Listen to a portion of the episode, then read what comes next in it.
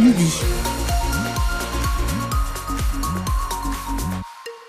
Les prévisions de Météo France avec euh, des nuages euh, de prévus hein, cet après-midi, avec un vent de nord à nord-est assez fort. Sur le nord et l'est du Cotentin, les températures maximales sont en baisse. Elles sont comprises, et ça doit déjà être le cas, entre 6 et 7 degrés. Midi tout de suite, les infos avec euh, Inès Alves-Cheno. Inès, un homme a été transporté dans un état grave par le SAMU au centre hospitalier public du Cotentin. Âgé de 43 ans, il a eu un accident seul sur la RN13 cette nuit peu avant 23h entre Brie et Tolva. Une dizaine de pompiers ont été mobilisés. Un peu plus tôt dans la soirée, vers 20h, un enfant de 8 ans blessé léger a lui été conduit par les pompiers aux urgences pédiatriques du centre hospitalier public du Cotentin. Deux voitures contenant au total 5 personnes ont eu un accident à Valcanville à 20h. Une commémoration est organisée cet après-midi à Paris, 9 ans après l'attentat de Charlie Hebdo le 7 janvier 2015 à Paris.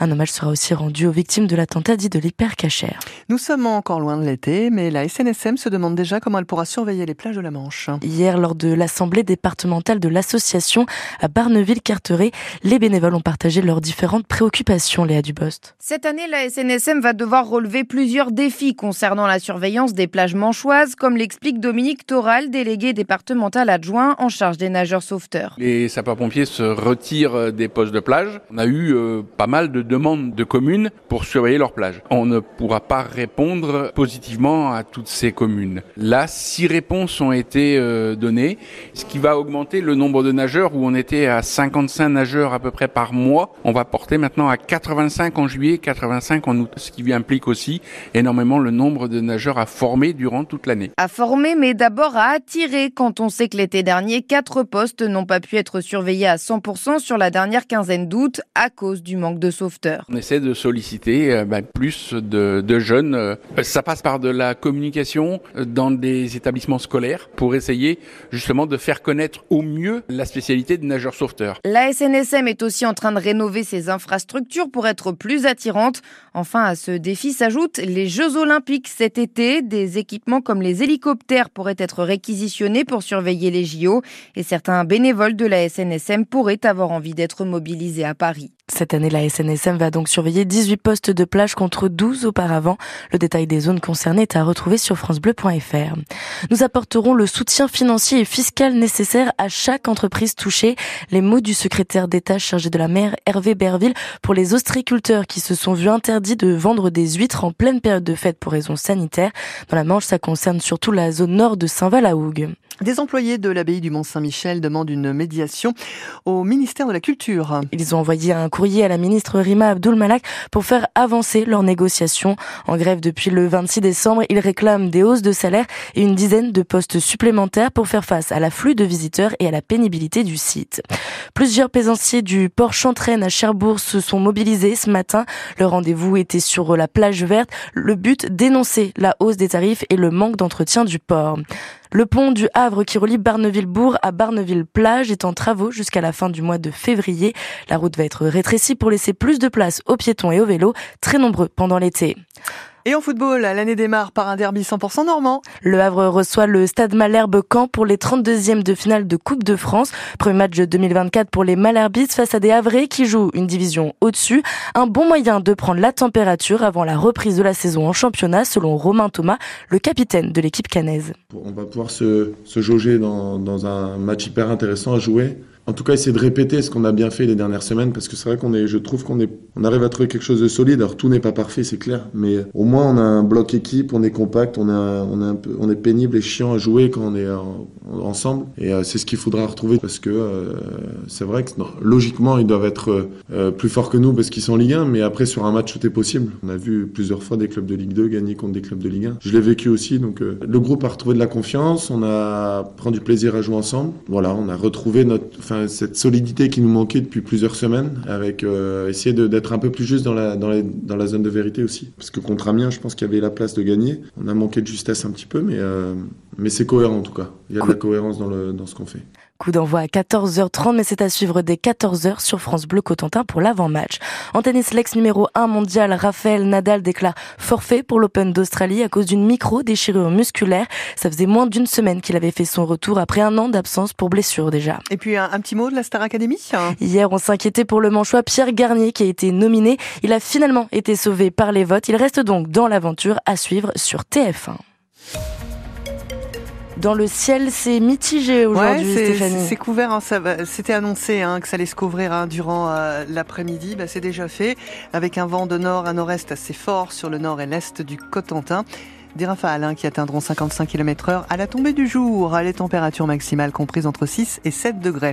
Il va faire très froid demain matin euh, sur la moitié sud du département, moins 4 à moins 2, 2 et 4 degrés sur le nord du département avec euh, malgré tout du soleil. Merci de votre attention. Il est temps de retrouver Nathalie Elal pour l'étape gourmande. L'étape gourmande sur France Bleu.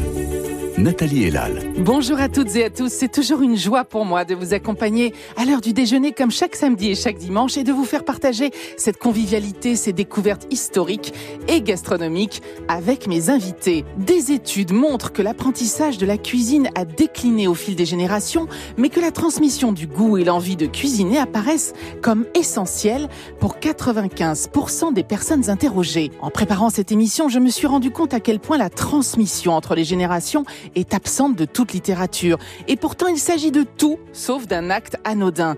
Pendant des siècles, les saveurs et les jettes se sont transmis sans faire de bruit entre parents et enfants, et plus rarement à des hommes qu'à des femmes.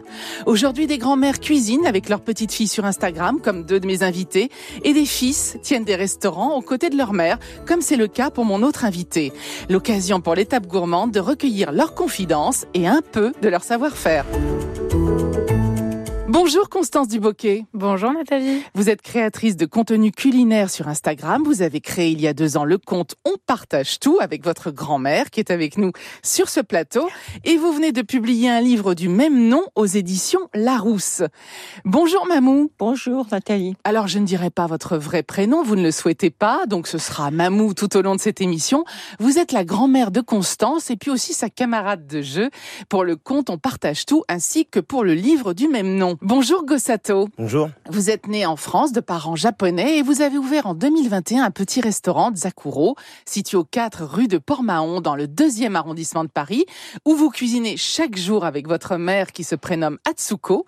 Et vous avez également publié tous les deux Zakuro, le meilleur de la cuisine japonaise, chez IMHO. Mamou, on ne va pas donc dévoiler votre prénom, je l'ai dit, mais est-ce que vous voulez bien nous dire votre âge? 81 ans et demi. Et depuis quand est-ce que vous cuisinez?